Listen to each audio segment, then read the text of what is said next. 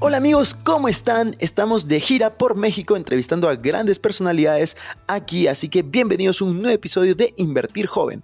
Mi nombre es Cristian Arens y les doy la bienvenida. Este podcast tiene como objetivo principal ayudarte a volverte tu mejor versión a través de la educación financiera y crecimiento personal. Aquí creemos que si tú logras cambiar tu mentalidad, lograrás cambiar tu realidad. Es por eso que normalmente hablamos de inversiones, finanzas personales, emprendimiento y crecimiento personal, aunque a veces hablamos de otros temas que nos causan interés. La frase de este podcast es el dinero es un excelente esclavo, pero un pésimo amo. Aquí van a aprender a hacer que el dinero trabaje para ti, para que tú puedas tener más tiempo y energía en hacer las cosas que realmente te gustan y te apasionan. También queremos invitarte a que te suscribas si es que aún no lo has hecho y que revises la descripción porque van a haber enlaces muy relevantes. Que disfrutes este episodio y si te gusta, no te olvides ponerle 5 estrellas.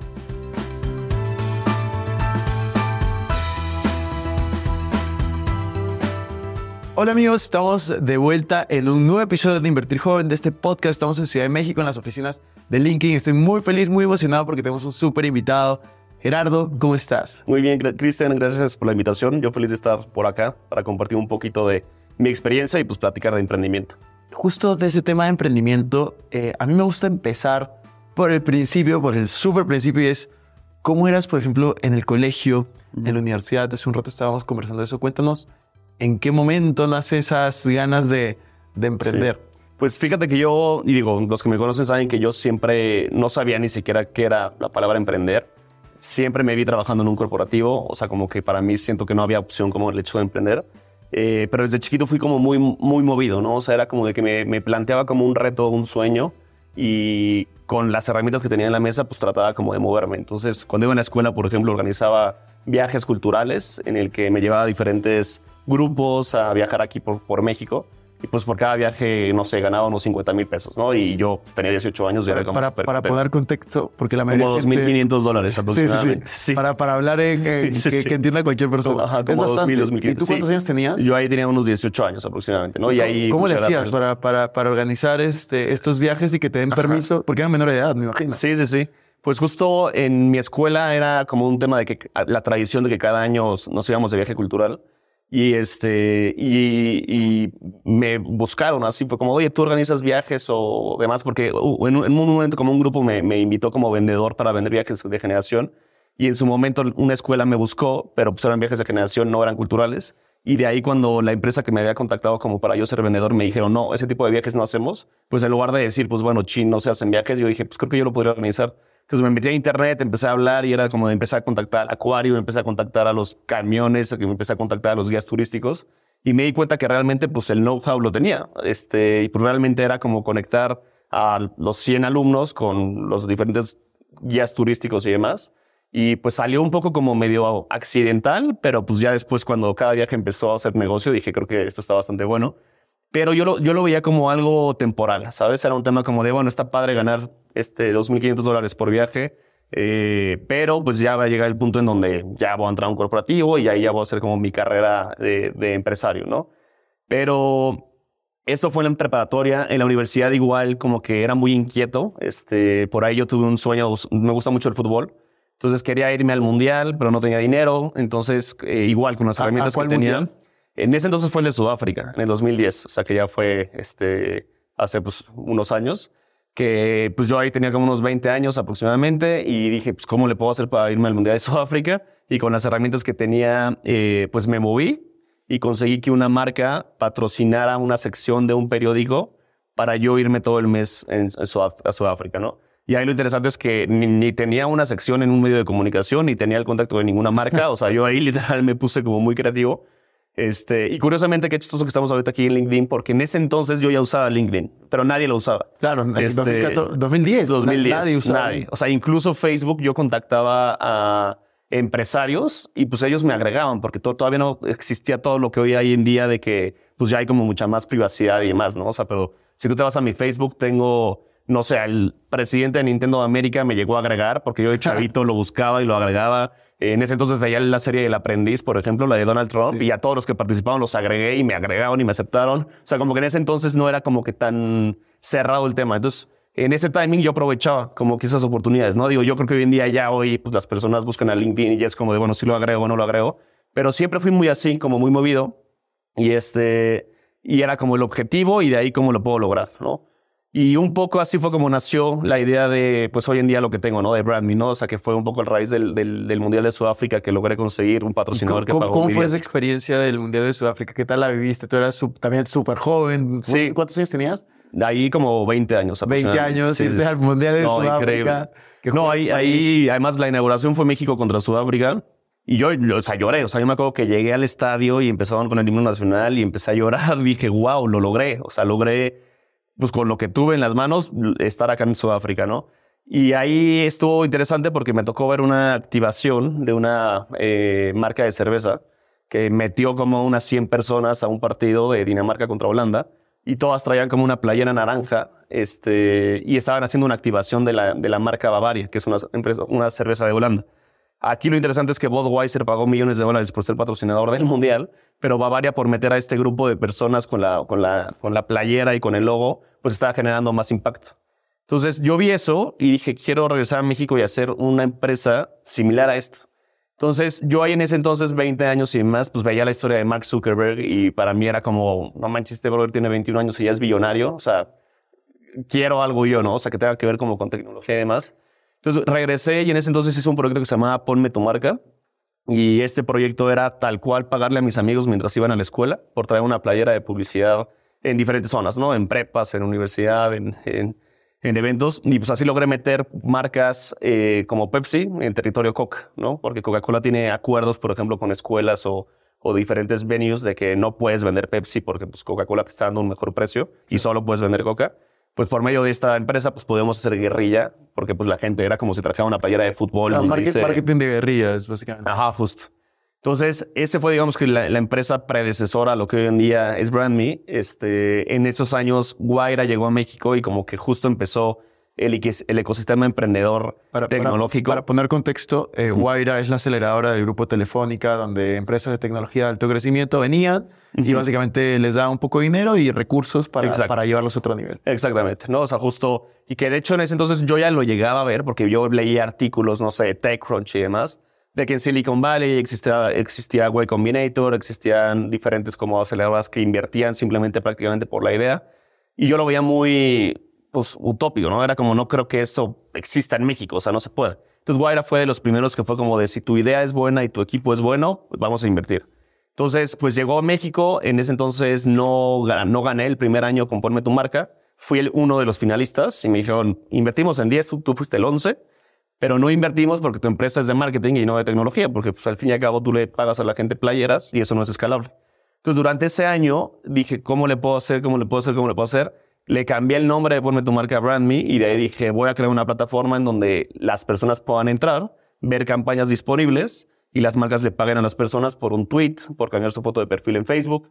Y en ese entonces los formatos eran muy limitados. O sea, en Twitter no podía subir foto ni video, era el tweet y listo. Claro. En Facebook ni siquiera podía subir un video, era la foto y era cuando Facebook era el tema de subías las fotos de tus fiestas y listo, ¿no? Claro este, eh, Vine estaba empezando. Este, entonces ahí como que aprovechó una ola en donde incluso las marcas en ese entonces, pues sí fuimos de los embajadores acá en México de, del por qué valía la pena voltear a ver a los youtubers, a los twitteros. Y pues las marcas no lo consideraban como realmente algo interesante, ¿no? Era como un tema en donde decían, eso lo hace mi agencia de relaciones públicas y con que le regalemos un producto, seguramente el tuitero va a poner un tweet pero no veían pues lo que yo estaba viendo hace 10 años de que se iba a volver una economía, ¿no? Claro. Hoy en día los principales medios de comunicación tradicionales este, generan luego más ingresos por las redes sociales que, que en sus medios tradicionales, ¿no? Eh, y pues ya vino como a, a, revolucionar todo el tema de, de la comunicación, vino a, a eh, descentralizar los presupuestos, de que solamente las televisoras lo tuvieran. Entonces creo que entré a una industria como muy nueva en el cual nos posicionamos y este y pues así fue un poco como mi carrera de emprendedor de cómo se dio. Me parece increíble la forma como tú lo contaste, cómo contaste esta historia. La parte de... Eh, porque muchas veces las personas dicen como si, una inversión, si un viaje es una inversión, un gasto, ¿no? Sí. Y en este caso, este, este viaje a, a Sudáfrica fue, fue una, inversión, que ni siquiera salió de tu bolsillo, pero sí, de tu tiempo. Total, total. Entonces, Este, es interesante cómo... A, mí también me ha pasado que viajar te expande muchísimo los horizontes y, y sobre todo estás, yo creo, y por ejemplo, tú en ese momento estás en una apertura del cambio. No era como el típico viaje familiar que te vas a un lugar de vacaciones y te relajas, sino estabas tú como también viendo oportunidades, te dejaste sorprender. Total, sí. Y, eso que mencionas también coincido contigo. O sea, para mí viajar es como, yo, yo digo como zanahoria, ¿no? La zanahoria de que te pones una meta y trabajas un buen como para lograr esa zanahoria. Yo siempre, incluso ahorita en mi día a día, como que trato de viajar como una vez al mes o algo, porque para mí es como empaparme y viajar a otros países, conocer otras personas, ver qué tipo de ideas hay. Particularmente los mundiales ya se me quedó, o sea, desde el 2010 siempre voy a todos los mundiales porque ahí prácticamente todas las marcas aprovechan el momento para poner lo mejor que traigan. Entonces, para mí como que siempre me empapo cada vez que voy como incluso, digo, no solamente por el tema de la afición del fútbol, sino como que en el tema de negocios. Y justo también coincido que, que, viajar te abre mucho el mundo y te ayuda al fin y al cabo como emprendedor. Te tengo que preguntar por esto, ¿qué tal te pareció el Mundial de, de Qatar frente a los otros? La verdad es que me encantó el hecho de que en un país tan chico que prácticamente tenía el tamaño de una ciudad, se centralizó justo toda la, la emoción del Mundial, ¿no? O sea, los 32 países estaban reunidos, tú ibas a las zonas turísticas y ahí estaban gente de todo el mundo, a diferencia de otros mundiales que probablemente las distancias eran muy largas, ¿no? O sea, Rusia y Brasil, si tu país jugaba en una ciudad, pues solamente te encontrabas a extranjeros que también jugaban ahí y no a los otros 32. Entonces, realmente la euforia del mundial sí se, sí se vivió mucho en, Qatar. Y, increíble, o sea, la verdad, el, el, país muy, muy padre. Obviamente, pues todo el tema de limitantes que en otros mundiales no era. O sea, el tema como del alcohol, el tema como de que cerraban como X o Y temprano. O sea, sí había como restricciones culturales como se vio, pero la verdad es que increíble experiencia. Sí, sí ha sido uno de mis mejores mundiales este de Qatar. Yo, yo no he ido a ningún mundial. El más cerca que estuve es... El de Rusia hubiera sido responsable ir, pese a que Perú fue... Yo soy fan del fútbol. Ya. Eh, y el de Qatar... No fui porque me traía malos recuerdos. Es que eh, se quedó en el repechaje, sí, creo, Perú ¿no? se quedó en un repechaje contra Australia. Sí, sí, sí. Y jugamos en Qatar. Sí. Y Sí, yo fui a cierto. ese partido. Ah, wow. Entonces, este, dentro de mi mente era, si es que Perú clasifica, yo vuelvo. Sí. Pero como no clasificó, yo Sí. preferí no volver porque me traía como Recuerdos malos recuerdos Sí. de, de esa vez. Y la verdad, yo cuando fui al repechaje, Sí, todavía no estaba al 100% Doha. Los estadios, ajá. Entonces, yo solo fui a Doha en Qatar. Ok. Entonces, este, la verdad que no me llevé tampoco tan grata impresión en ese momento, pero me... me- por eso es bueno también Sí. viajar y preguntar porque me, Sí. me da gusto que, que tu experiencia haya sido positiva. Digo, yo creo que lo que ayudó mucho en el mundial fue que la gente estaba. O sea, yo que si ahorita vamos a Qatar, fuera de los edificios bonitos, va a estar vacío, ¿no? Entonces creo que parte de la experiencia que estuvo muy buena fue la cantidad de gente reunida, el ojo del mundo estaba ahí, entonces, pues, o sea, estabas tú en lo que el mundo estaba viendo, ¿no? Entonces eso creo que fue como muy bueno. Pero sí, buena experiencia. bueno, volvamos a, volvamos a Brandme. Estaba, estábamos hablando ya, me parece que estamos hablando de 2013. Sí. Eh, ¿Cómo pasa Brandme de, de esta plataforma que conectaba a personas con marcas a, no sé si quieres pasar a lo que es hoy en día o lo que Sí. fue en ese momento, porque no sé si es lo mismo. Sí, sí, sí. Entonces, este, síguenos contando esa historia un poco y cómo es que comienzan a llegar reconocimientos de Forge en 2014 y demás. Justo, pues cuando empezamos, eh, es curioso porque el primer año me pasaba yo que lo- a lo que todos los emprendedores nos pasa, ¿no? De que en nuestra mente vemos nuestro emprendimiento pues como un bebé y hasta que no está perfecto en tu mente no quieres lanzar, ¿no? Entonces al principio era como casi casi los botones de la plataforma era como de no, quiero que esté más a la derecha o quiero este color y demás. Pero realmente cuando salí a vender, o sea, porque Guaira te da un, un Sí, llegaste a dinero, entrar a ¿no? Guaira. Ajá. Ya dentro de Guaira para mí fue como una, este... Porque nos quedamos en esa parte de la historia, de que cambiaste el modelo para poder entrar a Guaira. Ah, justo, te tienes razón. Este, cambié el modelo, cambié. Bueno, en ese entonces también participé en un premio que se llama Global Student Entrepreneur, que en ese entonces sí fui uno de los ganadores, me fui a Nueva York. Este, de hecho, ahí uno de los jueces, o sea, como que de, Estados Unidos me dijo, está increíble tu producto, pero no te recomiendo dos cosas. Una, en español no vas a pensar global. O sea, el nombre de tu empresa que se llama Ponme tu marca, pues va a ser muy como el mercado hispano, pero te recomiendo cambiarlo. Y el otro te voy a dar un tip. O sea, tú que ya estás pagándole a la gente por, por, de manera masiva con temas de marketing. El otro día leí que le pagaron a Kim Kardashian mil dólares por un tweet.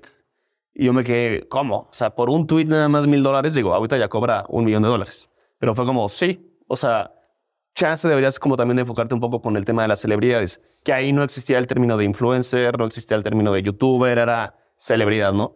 Pues yo siendo chavito dije, pues yo no conozco ninguna celebridad. Es más, las celebridades en México ni tienen Twitter, ni saben cómo usar Twitter, ni, o sea, era como muy poquita la gente que tenía Twitter. Pero dije, creo que sí hace sentido. Entonces cambié el modelo y dije, voy a crear una plataforma, porque al fin y al cabo Guaira este, invierte en empresas tecnológicas escalables eh, en donde la gente pueda entrar, pueda ver campañas y ya no se va a llamar Ponme tu marca, se va a llamar Brand Me. Entonces hice todo lo que tenía que hacer con el tema de registro de la marca, con el tema de las redes sociales, con todo. Y de ahí este, volví a aplicar a Guaira el siguiente año y ahora sí me dijeron casi casi pase directo, entendiste lo que estábamos buscando, pivoteaste más, muy bien y pues venga, bienvenido a Guaira, ¿no? Entonces invirtieron en ese entonces 50 mil dólares este, por un porcentaje de la empresa. De ahí este, me, te dan un año de aceleración que para mí la verdad fue un antes y después, o sea, porque te asesoraban con temas finanzas, temas legales, no solamente un tema de dinero. Entonces yo creo que es como lo que la gente vive como en un, en un MBA, pero aquí en el MBA no solamente estás leyendo y haciendo la tarea, sino estás con dinero que te están dando, eh, trabajando en tu propio proyecto que al fin y al cabo es tu sueño y pues haciendo la, la práctica, ¿no? O sea, salir a vender, finanzas, temas legales y demás. Entonces ahí eh, justo Guaira de manera inteligente como que separó la inversión eh, y hasta que no te acababas la primera parte de la inversión no te daban la segunda porque saben que luego los emprendedores se les quemaba el dinero y se quedaban sin dinero otra vez. Eh, entendí el por qué, porque cuando se me acabó la primera parte, pues dije, fuck, o sea, me queda una segunda parte y chance en una de esas ya valió brand me si no vendo. Y ahí me di cuenta que las ventas realmente es el tanque de oxígeno. O sea, si no vendes y no tienes dinero en tu empresa, pues o sea, el tanque de oxígeno muere y, y, y pues estás en riesgo, ¿no? Entonces, ahí fue cuando dije, vamos, aunque el producto no es, no es perfecto, hay que salir a vender. Y empecé a salir a vender, entonces empezamos a hacer campañas con eh, lanzamientos de películas, empezamos a hacer como campañas, y como era muy nuevo el tema de influencers, eh, una, en los presupuestos eran muy chiquitos, pero la otra, había un mar de posibilidades porque nadie lo hacía. Entonces realmente pues empezamos como a generar como campañas, esas campañas las operábamos nosotros en la plataforma, empezamos a crecer con el tema de usuarios, sobre todo los, los tuiteros, y pues las primeras generaciones de youtubers trabajan con nosotros, ¿no? O un Luisito Comunica, o sea, tenemos correos de Luisito Comunica diciendo, oye, porfa, este, por tres mil pesos te hago un bind de una marca. Hoy, hoy en día Luisito Comunica no hay manera de que se pueda trabajar con él con ese presupuesto. Eh, con Juan Pazurita trabajamos, o sea, o sea, realmente fuimos como los primeros. Este, y originalmente el modelo era únicamente el tema de conectar marcas con creadores, ¿no? Era, un tema de tú entras a BrandMe, ves las campañas, te propones, le dices a la marca cuánto vas a cobrar y la marca ya decide si quiere o no contratarte o no. Eh, y esa parte sigue existiendo, sin embargo, a los cinco años que cumplimos en BrandMe, cuando, cuando el, el, ecosistema ya creció más, pues se empezó a volver una industria como muy... Hoy en día los chavitos ya no quieren ser estrellas de cine, quieren ser youtubers, ¿no? Entonces, eh, conforme la industria creció, también existió un mucho mercado negro, en el sentido de pues, la compra de bots, la compra de, de, de followers, likes y demás. Y ahí me di cuenta de que las marcas, conforme fueron evolucionando, ya era un tema como decir, quiero trabajar con influencers, sino cuál influencer es el bueno. Y para tomar mejores decisiones, pues tengo que analizar demográficamente sus seguidores, si son reales o no, si sus seguidores están en las ciudades que yo quiero atacar con las campañas. Entonces de ahí eh, yo contraté a un doctor en, en Stanford literal, que le dije, quiero hacer este algoritmo, este, ya tenemos las APIs en cada una de las redes sociales, podemos jalar la información pero necesito que tú me ayudes a acomodar la información como para detectar de una manera como muy automatizada la parte demográfica y la parte como de fake followers. Entonces, así creamos, digamos, como el cerebro del algoritmo de, de BrandMe. Y pues hoy en día la plataforma ya no solamente es un tema de conectar marcas, sino tú como marca entras y en todas las redes sociales tenemos un buscador que ya hemos analizado más de 40 millones de cuentas. Si tienes mínimo mil seguidores, podemos analizar tu cuenta. Ahora vamos a eh, analizar la mía, por favor. Sí, sí, sí, 100%. sí, sí, sí. Este, algo que también fue un poco el cambio era que el tema de ah, originalmente en BrandMe tú tenías que registrarte en la plataforma y además tenías que aceptar las APIs de nuestras redes sociales. Entonces muchos youtubers no querían porque es como de no, es que tú vas a poder publicar por mí y qué tal si se publica algo que, que, que no quiero que se publique. Entonces ese tipo como de restricciones al final fue como bueno, ya no es obligatorio que estés registrado para que nosotros podamos analizarte porque con el cerebro literalmente nada más ponemos el número de usuario y vámonos. Entonces, ya las marcas no solamente es un tema de que nos contratan por gestionar la campaña, sino también les rentamos el software por si ellos quieren ejecutar su campaña. Pero con nuestra información, con nuestra software, pues ellos ya pueden tomar mejores decisiones. Buenísimo. Eh, me da mucha curiosidad. Tú trabajas con influencers desde el inicio, nos contabas tres mil pesos por visito como que eso era nada, inaudito. Cuéntanos, por ejemplo, o sea, no nos digas si no puedes el nombre de la empresa ni el nombre del influencer, pero ¿Cuánto ha sido lo máximo que ha cerrado una campaña para un influencer en específico? En dólares. Sí, sí, sí. Este, probablemente, o sea, es que nosotros dividimos a los influencers por, por nivel. O sea, ya es como un top celebrity, celebrity, top influencer, macro, micro y nano. Y generalmente, pues sí, los, los grandes, sí, eh, mínimo para colaborar con ellos son, eh, o sea, en pesos mexicanos es un millón de pesos, en, en pesos, de, de eh, perdón, en, en, Estados Unidos, gringo, es como unos... 50 mil dólares. 50 mil dólares, pero por una acción. O sea, si quieres más acciones, ya es más. O sea, 50 mil dólares, digamos, puede ser por un reel o estamos hablando de un video de YouTube, por ejemplo. Sí, un reel. Un reel por 50 mil dólares. Sí. Wow. Los, to los top claro, celebrities. Sí, sí, sí. Qué increíble. Sí. O sea, yo, yo también tengo un video aquí, yo cobro, pero Sí, sí, sí. no estoy en esos niveles definitivamente. Eh, me parece impresionante. Ahora, y cuando ya hay una campaña más grande, en donde no solamente es un reel, sino es un tema de que participa la- la- el influencer y probablemente chance su imagen se va a usar durante tres meses y la marca puede usar el reel para promocionarlo en diferentes lados y demás, pues las colaboraciones son chance y hasta cuatro veces más. O sea, Wow. sí, la verdad es que es una industria que, pues todos los grandes presupuestos, ¿no? Que estamos acostumbrados a pagarle a deportistas, a celebridades para campañas de marketing en televisión, pues ya está trasladado también al, al tema de, la- de las redes sociales. Entonces se vuelve una industria como bastante atractiva. ¿Qué opinas del futuro de- del influencer marketing? Porque hoy en día estamos en un momento, yo me considero de los, por ejemplo, dentro de mi industria que es finanzas, emprendimiento, crecimiento personal, yo estoy como dentro de los viejitos, yo empecé en YouTube hace cinco años. Hoy en día yo veo como, y justo he entrevistado a varios en mi podcast, de la generación nueva, yo tengo 28 años, gente de 21, 22, 23, que cree en TikTok un buen tiempo y le va súper bien y han empezado hace mm, probablemente dos, tres años, un año y están rompiéndola. Entonces, hoy en día yo creo que hay muchas más personas con muchos seguidores porque ha crecido todo esto. ¿Tú qué opinas y cuál, cuál crees que es el futuro del influencer marketing en el contexto que, que estamos ahora? Yo creo que eh, es muy curioso y muy buena pregunta porque luego muchas personas dicen que el influence marketing está de moda. En mi opinión no está de moda, sino simplemente ya es como una, un formato que llegó para quedarse. Y el futuro de influence marketing viene con los nuevos formatos donde las audiencias se, se estén. O sea, ¿a qué voy con esto? Facebook sabemos que ha bajado muy cañón porque las audiencias ya no están eh, en Facebook como antes estaban, ¿no? Tenemos fanpage de Facebook en donde las celebridades probablemente hace cinco años su principal fuente de ingreso era poner un post en su página de Facebook y hoy en día el mismo algoritmo de Facebook, aunque tengas 20 millones de seguidores, no te garantiza de que, los- de- que tu audiencia lo va a ver a menos que, le pagues a Facebook. Entonces, a lo que voy con esto es que, bueno, los influencers se han trasladado más a Instagram, este TikTok llegó y TikTok, de hecho, también vino a cambiar las reglas de, de justamente del tema de seguidores, de que con el mismo algoritmo de TikTok, aunque tú no tengas seguidores y el contenido sea bueno, pues este contenido se abre y la gente te ve y te empieza a seguir.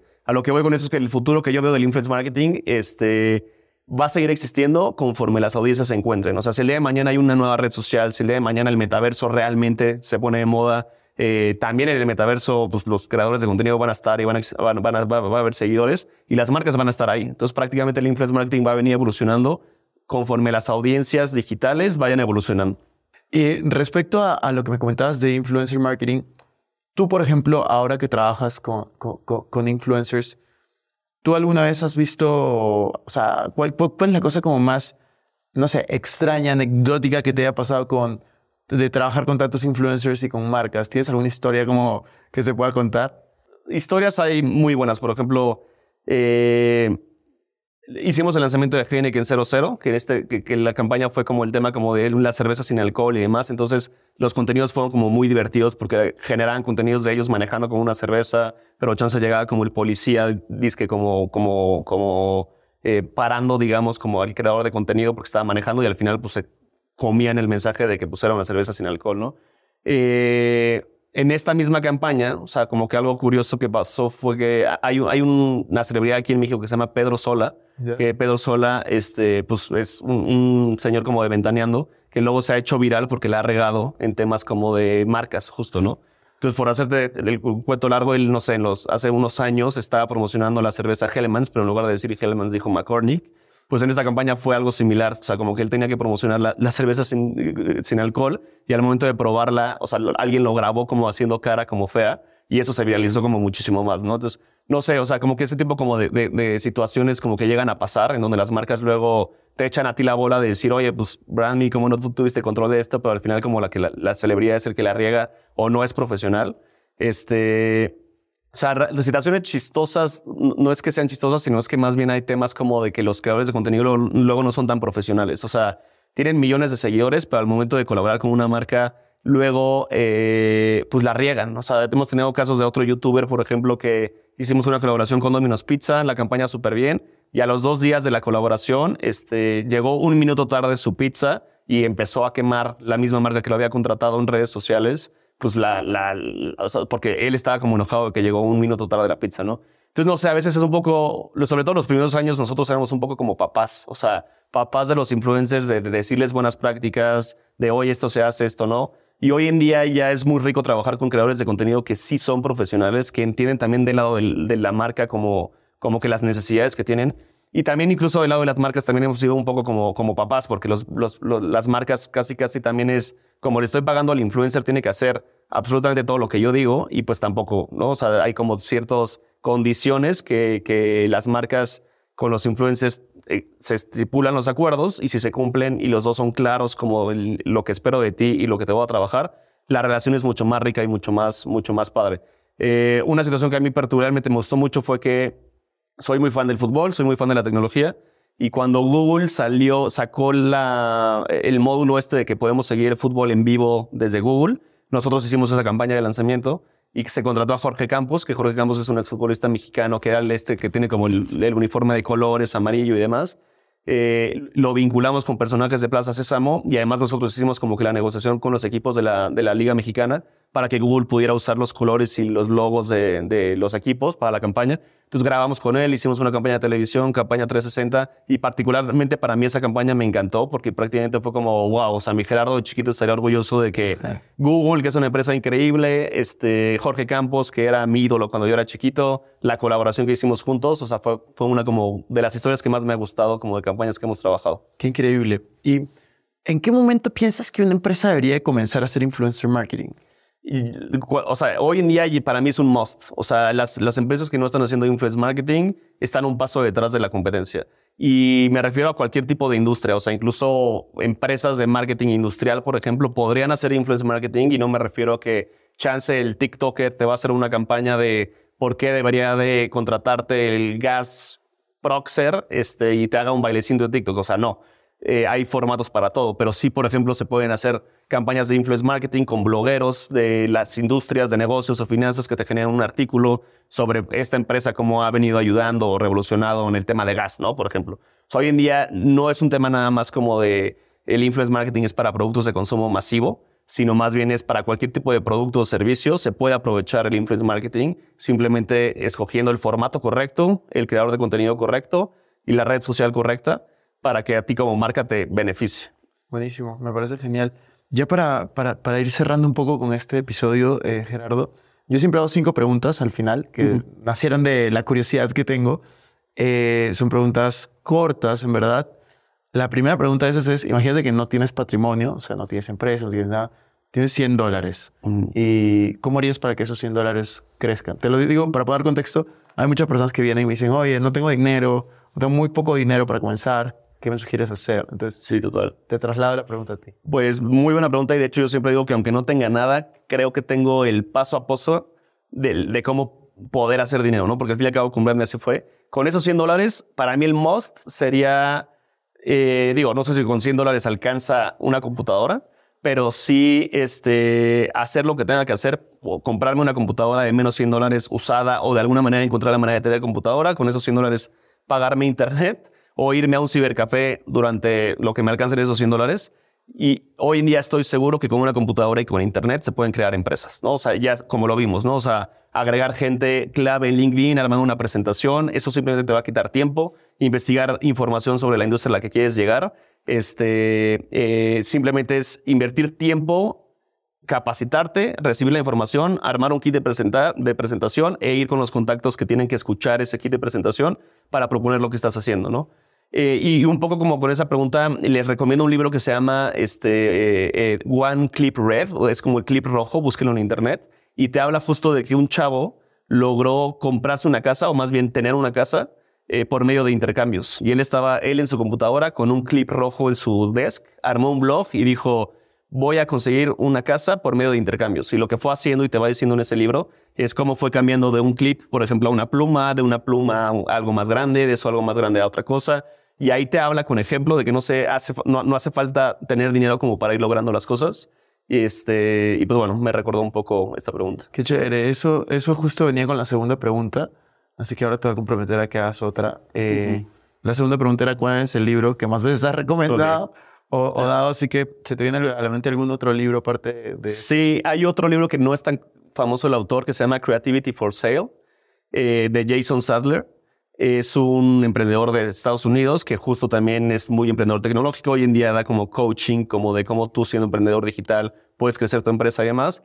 Pero bueno, te habla ese libro como de cómo la creatividad pues vende, ¿no? Y cómo por medio tú de tu creatividad puedes ser como muy creativo, eh, desde los procesos de tu empresa, desde la manera de vender, desde cómo proponerle a ciertos clientes pues, tu producto o servicio. Entonces, Creativity for, Sale es el libro que yo le recomendaría. Buenísimo. La tercera pregunta es, ¿una frase que te, te guste mucho o te la repitas constantemente? Eh, yo trabajé de intercambio en Disney antes de esta historia de, Sudáfrica, este, en Orlando. Eh, y pues la verdad es que sí se me quedó mucho el tema de, de si lo puedes soñar, lo puedes lograr, de Walt Disney. Y sí es como un lema que yo me repito pues constantemente, ¿no? O sea, si lo puedes soñar, lo puedes lograr. Eh, y depende de ti como que el, el, el, trazarte y trabajar en ese camino para lograr las metas. Cuarta pregunta, ¿cómo te gustaría ser recordado? Como alguien muy apasionado, como alguien muy ético, como alguien muy eh, concentrado y también que pues apoyó a, a, otros emprendedores, ¿no? O sea, que, que inspiró por medio de su trabajo, inspiró por medio como de su día a día a otras nuevas generaciones que logren eh, pues construir cosas interesantes. La última pregunta, este podcast empezó hace cuatro años, el podcast, y se, se, llama Invertir Joven, y empezó justamente porque hablamos de finanzas personales, educación financiera, cómo invertir, cómo ahorrar, etc. Así que a todos mis invitados, ahora ya cambio un poco la temática, pero a todos mis invitados les pregunto, ¿cómo inviertes tu dinero en el sentido de cómo está tu patrimonio dividido? O sea, por ejemplo, qué porcentaje está en tu empresa, qué porcentaje en inmuebles, qué porcentaje, me estoy inventando, CETES, criptos, bolsas, no sé. Ok. Eh, yo, o sea, prácticamente como el dinero de BrandMe, podría yo creo que separarlos. Sea, lo que hoy en día está en BrandMe es el 50%, el otro 50% lo tengo yo. De mi dinero personal, este, como un 90% está en banca patrimonial, de bancos literal que tengo un asesor y mi asesor literalmente me dice, oye, dame X tanto inversión y ahí yo voy viendo cuánto rendimiento me va dando. Y el otro 10% está en, en, bueno, 5% en inmuebles y otro 5% está en empresas que yo también he invertido, ¿no? Brandy soy el fundador, pero también soy socio hoy en día de un indoor cycling que se llama Rodé. Este, y además invertí en otro proyecto que, que se llama Grandmasters, que es tipo masterclass, pero, pero para habla hispana, ¿no? Entonces, más o menos así está repartido el porcentaje. Buenísimo. Oye, le, le pasó genial. ¿Algún mensaje que quieras compartir para cerrar? ¿Algo que, que, que, quieras decir que tal vez no te he preguntado mm. o que quieras compartir simplemente? No, pues nada, cualquier cosa que cualquier persona, bueno, los que se queden con este podcast, espero que se hayan quedado con algo como de valor, que les ayude, que les haya movido algo como para ellos inspirarse y pues igual de manera abierta pueden contactarme. Estoy en todas mis redes sociales como Gerardo Sordo y cualquier duda o cualquier tema que ustedes consideren que podría aportarles, pues cuenten con eso y yo feliz de contestarles. Genial, Gerardo. Muchísimas gracias. A ti, Gris, gracias.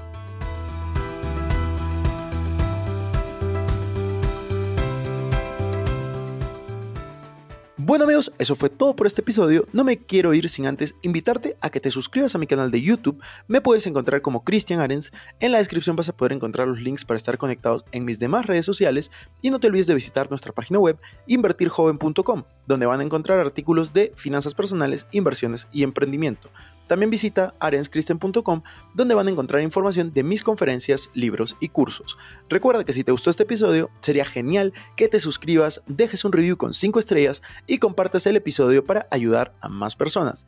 Gracias por estar aquí, conmigo hasta la próxima semana y recuerda que la frase de este programa es, el dinero es un excelente esclavo, pero un pésimo amo. Chao, chao.